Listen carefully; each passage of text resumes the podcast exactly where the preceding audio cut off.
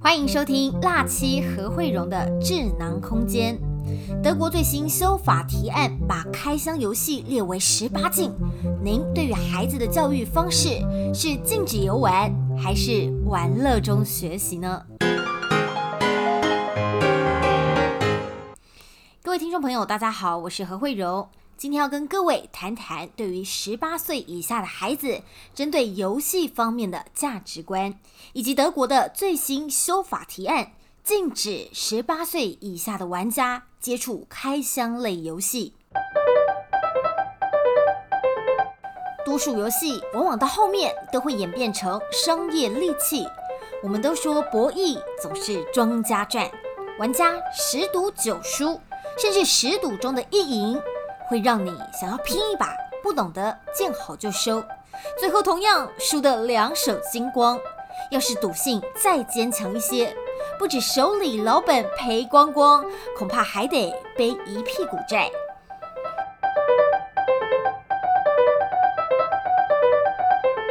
我认识的至少有三位以上靠着玩德州扑克为生的玩家，他们的最大守则就是不能用情绪玩牌。原因就是单靠赌性无法制胜，好吧？说实在的，这个领域我无法体会。对我来说，小赌怡情，开心就好，当成休闲娱乐，多的反正也会花掉，小赔不过就是花钱买消遣，这也是一种心态，平常心就好。博弈当然是一种学问，但这当中的精神是什么？在没有出老千的情况之下。完全就是几率问题，你可以是那百分之八十九十九十九，但你也可能是那百分之二十十甚至百分之一，就是你永远不会知道等一下会拿到什么。所以很多孩子们的游戏也是如此，说好听是未知的惊喜，但你真要说是博弈，也可以算是。这也是为什么德国联邦议院把开箱类游戏认定为赌博商业行为。德国联邦议院在三月五号提出一项修法提案，希望针对青少年保护法进行修法。这项法条在德国已经有二十年时间。修法提案内容是要对游戏列出更严格的分级制度。避免儿童跟青少年受到游戏当中的货币化影响，而被认为暗藏赌博风险的游戏，包含了开箱、抽卡或是扭蛋，就连线上游戏、手游或是单机游戏，玩到一半都可能有抽卡环节，这都算在里头。如果最终这一条法案获得德国联邦议院的批准，最快在今年春季就会生效。说到游戏中的虚拟抽奖机制，大概是在二零零七年开始蓬勃发展。一些免费的线上游戏或是手游，让玩家在游戏中可以获得随机的道具奖励。这也连带造成玩家不一定是靠游戏实力获得胜利，而是无止境的在抽奖当中提升获胜资本，让你变相花钱才能赢的游戏。这样的发展总是有前因后果的，因为当时主流游戏从付费开始走向免费，大家都想玩免费游戏，厂商还是要赚钱呐，所以拐了个方式，照样让你从口袋掏钱，转而在免费游戏设置虚拟商品贩售，其中包含了抽奖箱概念。刚刚讲到的大概是从二零零七年开始盛行，最早。是在大陆上海一间网络科技公司，它的报税资料光是每个月净收入就高达一点二亿人民币，而日本也随后跟进，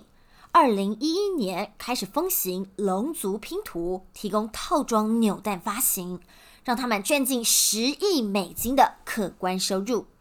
随即，二零一二年五月，日本政府就宣布套装扭蛋违反了奖品法，原因是虚拟抽奖的泛滥造成社会问题。妙的是，业者也不一定稳赚不赔。二零一五年，碧蓝幻想现实角色抽出几率过低，跟宣传的抽出几率不符合，最后只好道歉并且退款。而在二零一七年，《龙珠爆裂激战》手游被玩家质疑业者不当操作角色的抽出几率，最后摸摸鼻子赔偿点数。当然，不止发生在亚洲，欧美同样跟进。《星际大战：战场前线二》也爆发争议，因为传统付全额费用的玩家不满虚拟抽奖的玩家，最后只好声明购买虚拟抽奖箱不影响没有买抽奖箱的玩家。但这也引发各界关注，像这样的虚拟抽奖是不是含有赌博的成分？因此，像是二零一八年，比利时政府就对多款游戏认定抽奖系统触犯了博彩条例，要求厂商限期移除，否则将会刑事检举，还得吃上八十万欧元的罚款。游戏厂商根本是见招拆招，直接要求玩家，如果你是比利时人，就不要给我玩里面的虚拟抽奖。而在荷兰，也一度禁止道具交易平台。美国的部分则是在二零一九年提出，针对儿童的游戏不可以含有操控情绪的手段，让玩家进行微交易，例如虚拟抽奖或是花钱赢游戏的设计。那么刚刚讲到的德国，一旦修正法案通过，现在欧洲火红的足球电子游戏 FIFA，我是没玩过啦，不知道是不是直接念字母。总之也要改成十八岁以上才能玩。不过，这倒是让我想到，要是台湾严格规定的话，那么孩子是不是连健达出奇蛋也不能吃了呢？还有孩子去夜市爱玩的弹珠，还有一堆游戏，这一下通通都要成了十八禁吗？不论您同不同意，这件事有两个层面思考，一个就是确实孩子不宜在还没办法理性克制的时期有效加以管制，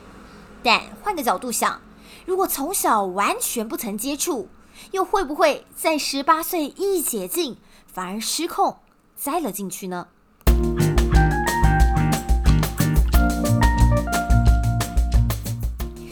目前看起来各国列管的是针对电玩类型的机制，不过这也让我想到之前我会给孩子玩动动乐，就是宝丽龙做的盒子，上面用纸封膜，里头一格一格，你要抽了。才会知道里头是什么，